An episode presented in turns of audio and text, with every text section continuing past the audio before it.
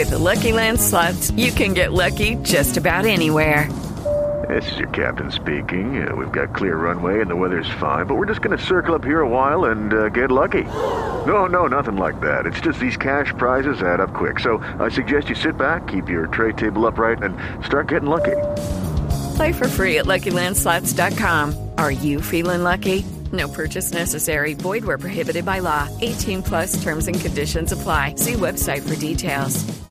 Hello, it is Ryan, and I was on a flight the other day playing one of my favorite social spin slot games on chumbacasino.com. I looked over the person sitting next to me, and you know what they were doing? They were also playing Chumba Casino. Coincidence? I think not. Everybody's loving having fun with it. Chumba Casino is home to hundreds of casino style games that you can play for free anytime, anywhere, even at 30,000 feet. So sign up now at chumbacasino.com to claim your free welcome bonus. That's chumbacasino.com and live the Chumba life. No purchase necessary. Group. Void were prohibited by law. See terms and conditions. 18 plus.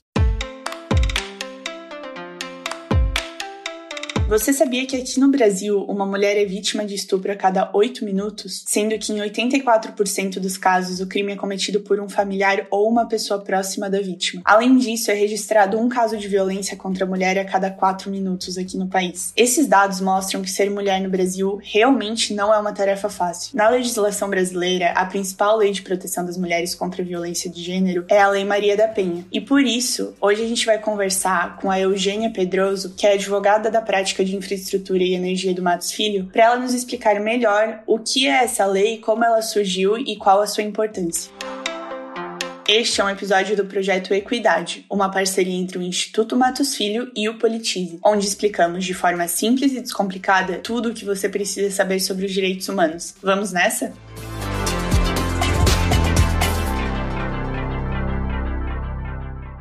Oi, Eugênia, muito obrigada por participar do episódio de hoje. Oi, Fraia, eu que agradeço o convite. O prazer é todo meu de poder participar desse episódio do podcast Equidade, um projeto tão bacana aí que tem sido desenvolvido com vocês. Muito obrigada. Para a gente começar a nossa conversa de hoje, eu queria que você contasse de uma maneira geral a história do caso da Maria da Penha, né? Então eu queria saber um pouquinho mais sobre quem é ela, o que aconteceu e como que a lei acabou surgindo. Claro, vamos lá. A Maria da Penha, ela é uma cidadã brasileira, farmacêutica, bioquímica, que infelizmente sofria uma violência doméstica do seu marido. Hoje ela é líder, inclusive, de movimentos de defesa dos direitos das mulheres. Quanto ao que aconteceu com ela, a gente pode começar a contar da sua história por 1983, quando ela sofreu mais graves agressões do seu marido. O marido dela, infelizmente, como acontece com muitas mulheres no Brasil, tentou matá-la duas vezes dentro da própria casa deles. Na primeira tentativa,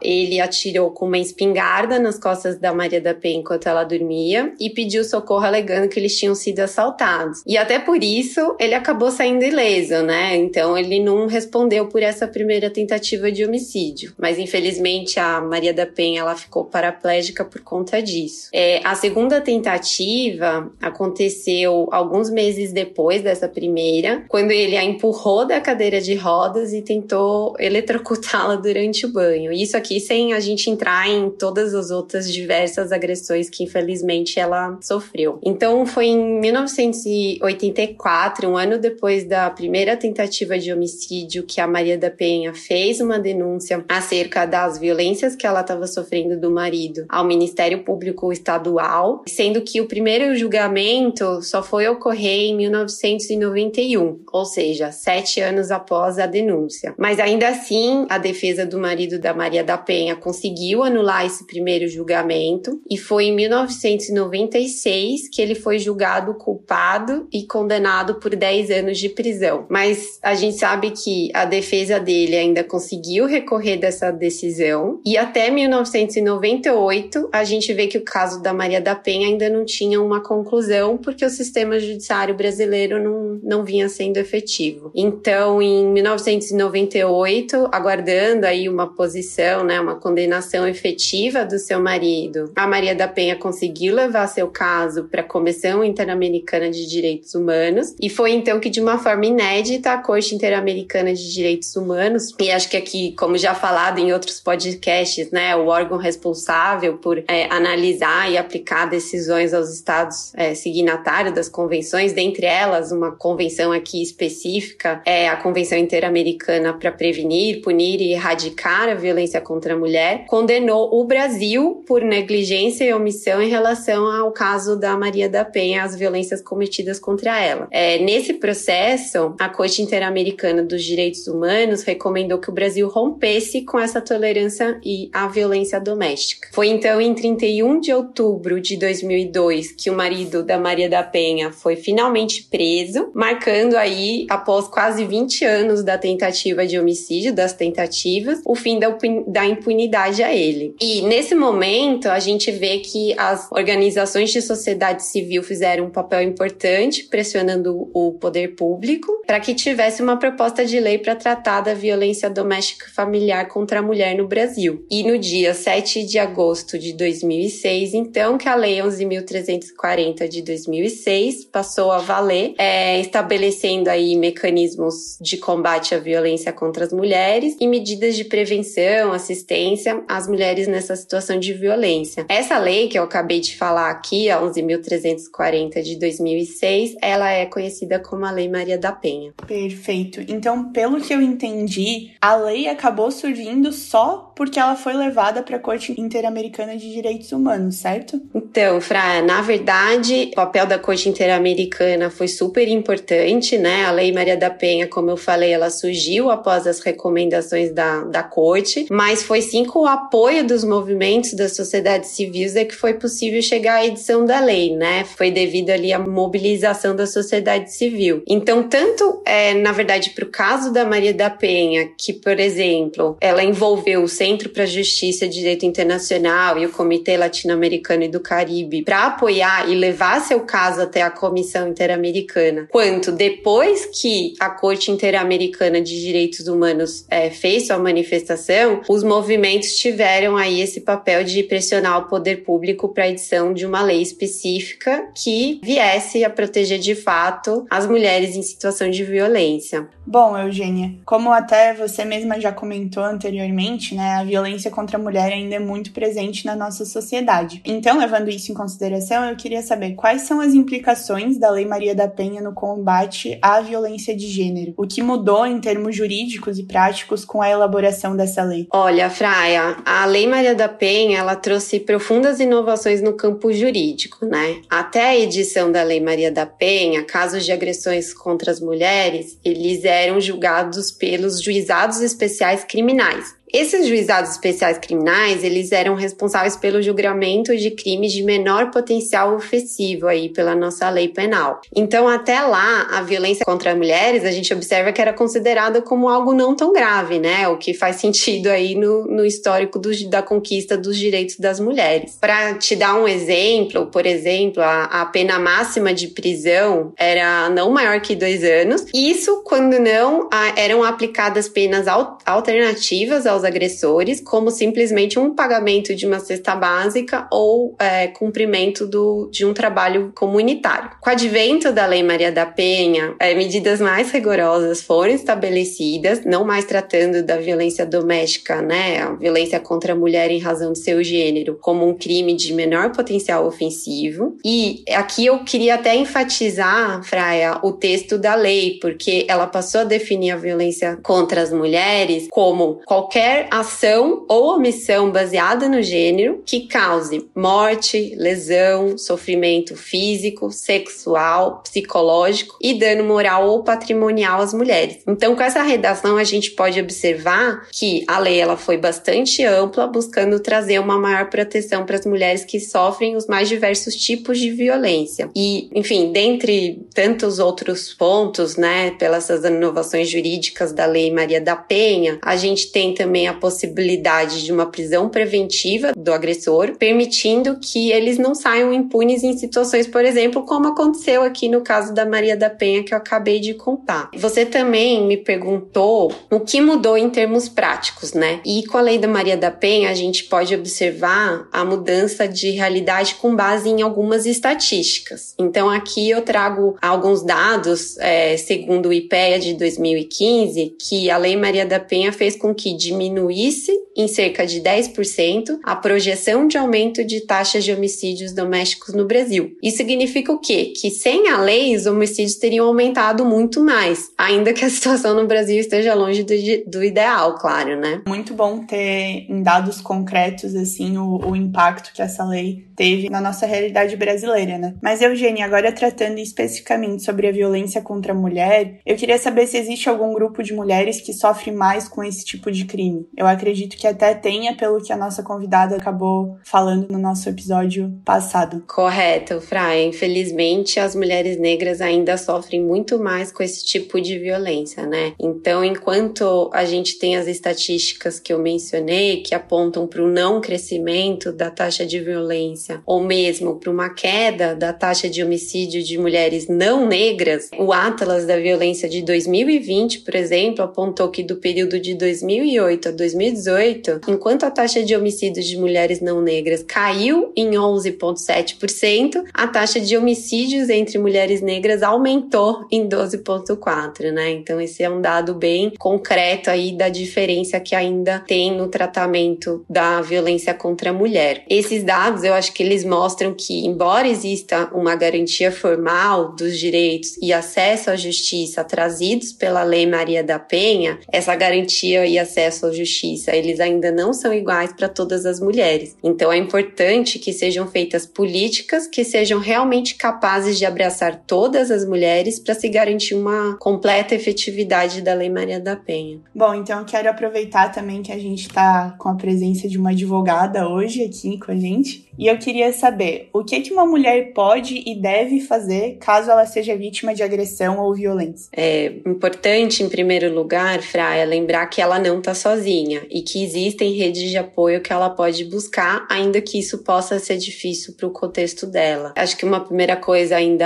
é ela pensar em pessoas de confiança que ela possa recorrer, como familiares, vizinhas, amigas, e lugares para onde ela possa ir caso esteja numa situação de risco, né? Existem alguns algumas casas de acolhimento, por exemplo. Então, se tiver numa situação de violência ou de risco, a sugestão é buscar ajuda. Aqui eu ainda quero mencionar algumas ferramentas que estão disponíveis e o detalhamento dela pode ser encontrado no site do escritório Matos Filho, tanto quanto na, no site da Defensoria Pública do Estado de São Paulo, que tem materiais mais completos de informações, com números de telefone e onde buscar acolhimento e, e também até sobre como preencher, por exemplo, exemplo, um boletim de ocorrência online aí em momento de pandemia, se for o caso. Outro ponto importante aqui, antes de adentrar para as ferramentas especificamente, é ressaltar que os serviços de atendimento à mulher em situação de violência estão funcionando independentemente da pandemia, então que se pode procurar ajuda e que a gama de serviços oferecidos aí como assistência social acaba sendo relativamente diferente de cidade para cidade, né? Então, como a gente está gravando aqui para para todo o país, é, a mulher em situação de violência ela pode buscar um contato com os centros de referência de atendimento à mulher para pedir informações caso a caso, ou mesmo dentro do, da assistência social da sua cidade. É, falando efetivamente sobre as ferramentas, então, de maneira geral, tem o centro de referência de atendimento à mulher, que eu acabei de mencionar. Eles são uma excelente alternativa para garantir esse rompimento da situação de violência, porque eles são espaços de acolhimento e atendimento, tanto psicológico quanto social, e de encaminhamento jurídico à mulher que precisar, conforme o caso. Existe também a Central de Atendimento à Mulher no DISC 180, funciona 24 horas por dia, todos os dias, e ela pode ser acionada de qualquer lugar do Brasil e até de outros países. Essa central ela está disponível para dar uma orientação acerca dos direitos e locais onde ela pode buscar atendimento. A mulher ela também pode procurar procurar a Defensoria Pública para saber dos seus direitos e receber um atendimento jurídico de forma gratuita. E aqui no estado de São Paulo, por exemplo, na cidade tem defensorias públicas especializadas, espalhadas, que também são aí uma opção para quem busca um atendimento mais jurídico especializado, mas não é, como eu falei no início, é, em todas as cidades que, que vão ter essas defensorias especializadas. Agora, se a violência tiver acontecido e a vítima tiver tiver decidido registrar uma denúncia, o mais indicado é procurar preferencialmente a delegacia da mulher, se existe uma na sua cidade, para solicitar atendimento atendimento e buscar eventuais medidas de proteção. É, essas delegacias elas estariam mais preparadas para esse tipo de atendimento, mas se não for possível, a mulher pode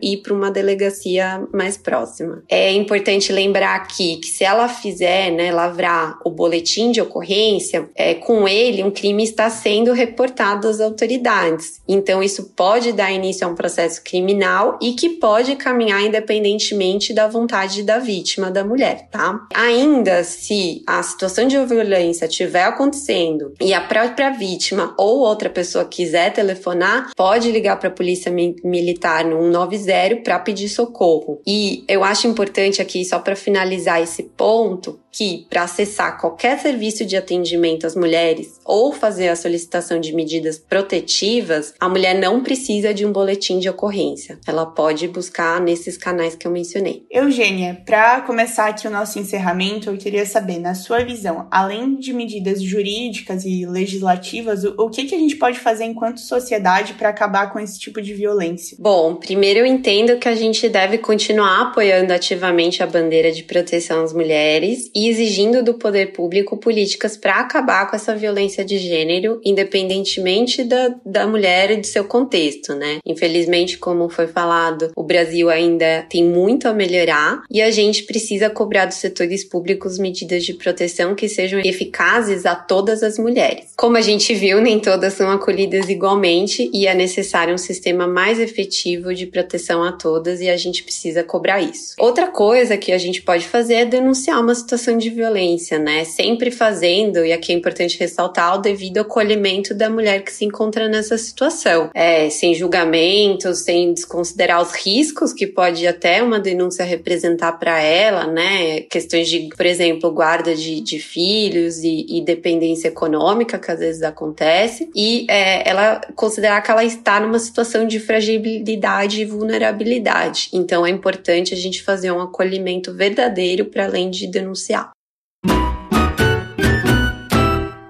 Agora a gente vai pro ping-pong do Equidade. Eu vou falar algumas palavras ou termos e eu vou pedir para você, em poucas palavras, me dizer o que eles significam para os direitos das mulheres. Pode ser? Claro, vamos lá. Perfeito. Então tá, primeiro termo é violência de gênero. É a violência contra a mulher por conta do seu gênero. Relação abusiva. É aquela que é pautada numa relação de poder sobre uma outra pessoa e não no amor, né? Não é um relacionamento saudável. Feminicídio. Extermínio das mulheres. Maria da Penha. Revolução no sistema jurídico e social brasileiros que trouxe proteção às mulheres em situação de qualquer tipo de violência. Perfeito, Eugênia. Muito, muito obrigada por participar do episódio de hoje. Eu tenho certeza que a tua contribuição para fazer com que todo mundo que está ouvindo o, o podcast hoje tenha uma noção melhor do que é essa lei e da importância dela foi essencial, assim. Então, muito obrigada. Praia, eu que agradeço a oportunidade de falar sobre essa lei tão importante para a defesa dos direitos fundamentais das mulheres e que é, ainda, infelizmente, né, num contexto de um país muito violento. Então, a gente precisa estar tá aqui para enfatizar essas políticas. Muito obrigada pelo espaço.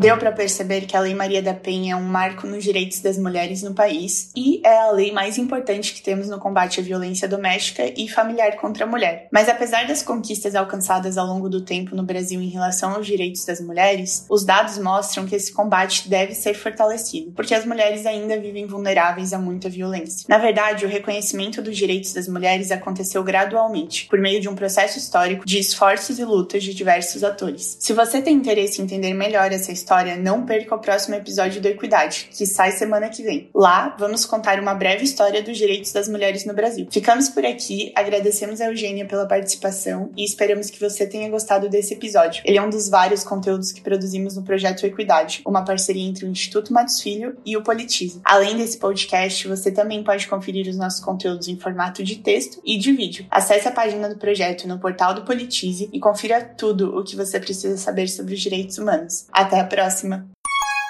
Esse episódio utilizou dados da agência Patrícia Galvão e do Ministério da Saúde.